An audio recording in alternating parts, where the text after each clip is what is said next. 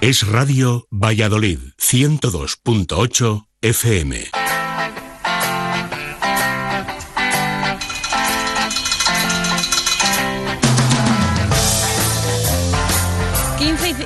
15 y 52, ya vamos con eh, la nutrición, que no me he escuchado yo aquí bien, y tenemos aquí a Guillermo Casas, al que saludamos ya, nuestro nutricionista, uno de nuestros, nuestros nutricionistas de cabecera. Hola Guillermo, ¿qué tal? Hola Marina, buenas tardes. Bueno, hace un, par, de semanas dejamos ahí pendiente, o teníamos que terminar el eh, tema de la composición corporal, y hoy me has traído un esquema muy instructivo, yo creo yo, además nos va a venir muy bien, que es eh, cómo poder medir nosotros mismos, cómo podemos medir esa composición corporal, además con métodos profesionales y más caseros. ¿No? Eso es, el otro día ya aclaramos como eh, la diferencia que había entre peso y composición corporal, pero no dejamos tampoco muy claro eh, esa aplicación práctica, ¿no? Para que la gente que está en casa escuchándonos sepa un poco cómo, cómo ver un poquito su evolución. Si alguien que se está planteando ha empezado a cambiar su estilo de vida, su alimentación, eh, tenemos varios métodos, ¿vale? Entonces, mm, hay unos métodos que requieren de un profesional, de, personal cualificado, que serían, pues, por ejemplo, una antropometría, que es la típica toma de pliegues en deportistas,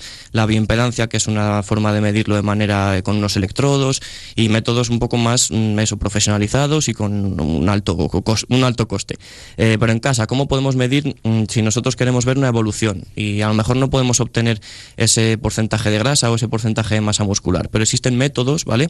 Eh, desde ahora mismo ya se venden básculas mm, de estas típicas de, que miden la composición corporal, que tienen un bajo coste y que bueno, tenerla en casa igual que medimos el peso, pues medimos el resto de parámetros. Y que sería recomendable si alguien se va a comprar una báscula que, ya tire por este tipo de básculas, ¿no? sí, eh, hay que aclarar que la fiabilidad pues no es la mejor, no es el mejor aparato que podemos comprar, pero si al final nos medimos con, con ese mismo método de medida siempre, eh, la evolución nos la va a mostrar. Quiero decir, si nosotros nos medimos siempre con ese mismo método y con las mismas condiciones, podemos ver una evolución con ellos. Luego también podemos ver eh, la evolución eh, midiéndonos contornos, ¿vale? Los perímetros son muy importantes. Perímetro de cintura, perímetro de cadera y perímetro del bíceps, perímetro del muslo.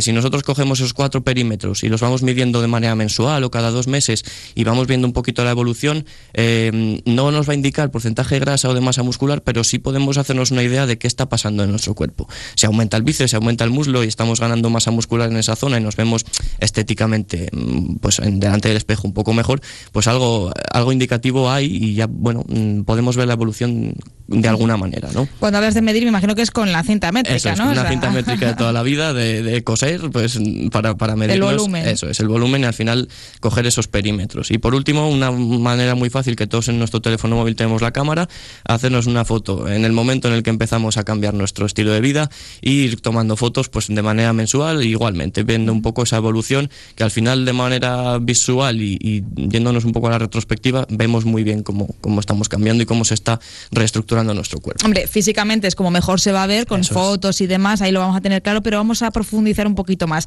Eh, ¿Cuáles serían los rangos eh, óptimos de grasa en mujeres y en hombres? Pues, para que alguien, claro, que le da por adelgazar, pues a ver dónde tiene que frenar. Si mm, pudiéramos ver ese porcentaje de grasa, de alguna manera, eh, lo, óptimo en hombres depende mucho de la, de la forma de medición, pero bueno, podríamos mm, marcar un, un, rango óptimo en hombres entre 12 y 20%. Además de estar ahí el, el estado físico o estético más, como más bonito, también estamos hablando de salud, ¿eh? sobre todo y principalmente de la salud. 12-20% estaría en hombres y 20-30% estaría en, mujeres. Tenemos unos rangos mínimos y unos rangos máximos porque mm, por encima y por debajo de esos valores aparecen eh, mm, posibles complicaciones. Eh, en caso de tirar para, para arriba, pues aparecían sobrepeso y obesidad y todas enfermedades que podríamos tener asociadas y para abajo al final enfermedades asociadas al bajo peso que tampoco queremos, queremos llegar a ellas. ¿Por qué en hombres es más bajo ese porcentaje? Porque me imagino que tienen más musculatura o, y Sí, la reestructuración del cuerpo del hombre eh, tiende lógicamente a, tener más masa muscular, es un poco bueno evidente en, cuanto a, población general. Sí que es verdad que en deportistas esto varía mucho, no, podemos comparar una mujer deportista con un hombre de población general, pero sí, eh, al final el cuerpo del hombre tiene más masa muscular, mm, acumula menos grasa y las mujeres tienden a tener más grasa eh, no es solo por esa mm, faceta estética, sino porque al final son, eh, son es la grasa la que a nivel hormonal en la mujer tiene muchísima más importancia y por ello tiene... Por la maternidad, básicamente. Sí, efectivamente. Menstruación, maternidad, tema, todo el tema hormonal dentro de la mujer hace que esa, eh, que esa grasa eh, sea más abundante. Mm, no quiere decir que sea malo, al revés. Eh, no, pero es que es la naturaleza, es decir, ante eso no podemos competir. y muy rápidamente ya, unas nociones muy básicas, aunque ya incidiremos en ello la próxima semana, de la alimentación básica para precisamente mejorar ese estado físico. Quería introducir un poquito este tema, aunque podemos mm, centrarnos mucho más en cómo mejorar o cómo reducir grasa y cómo aumentar masa muscular, que son puntos muy extensos y que podríamos tratar en diferentes intervenciones, de manera muy rápida. Mm, lo primero hay que intentar corregir errores de la alimentación. Alcohol, mm, ultraprocesados, comida rápida, comida basura, todo esto intentar que esté fuera de nuestra alimentación. Y luego, muy básico, muy básico y muy rápido, hacernos a la idea de un plato, ¿vale? Nuestro plato en la comida debe estar formado mitad mm, parte vegetal, eh, eh, frutas, verduras y hortalizas y otra parte de cereales integrales, granos integrales, que puede ser el pan perfectamente, pero un buen pan, y una parte proteica, que puede ser carne, pescado, huevos, legumbres, siempre hidratarnos con agua e intentar eh, implementar también grasas saludables como aceite. Pero tú lo has dicho en un plato, ¿no? O sea, no el primero, el segundo, el no, podría ser perfectamente en dos platos, ¿no? Podría ser un primer plato de una verdura, un segundo plato con un, salmón con unas patatas asadas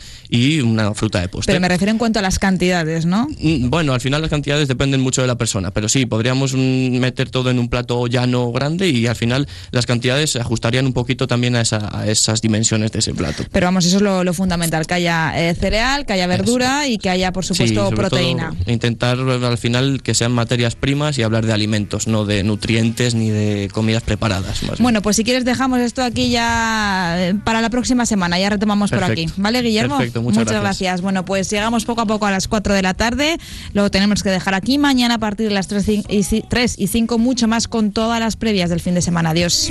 you.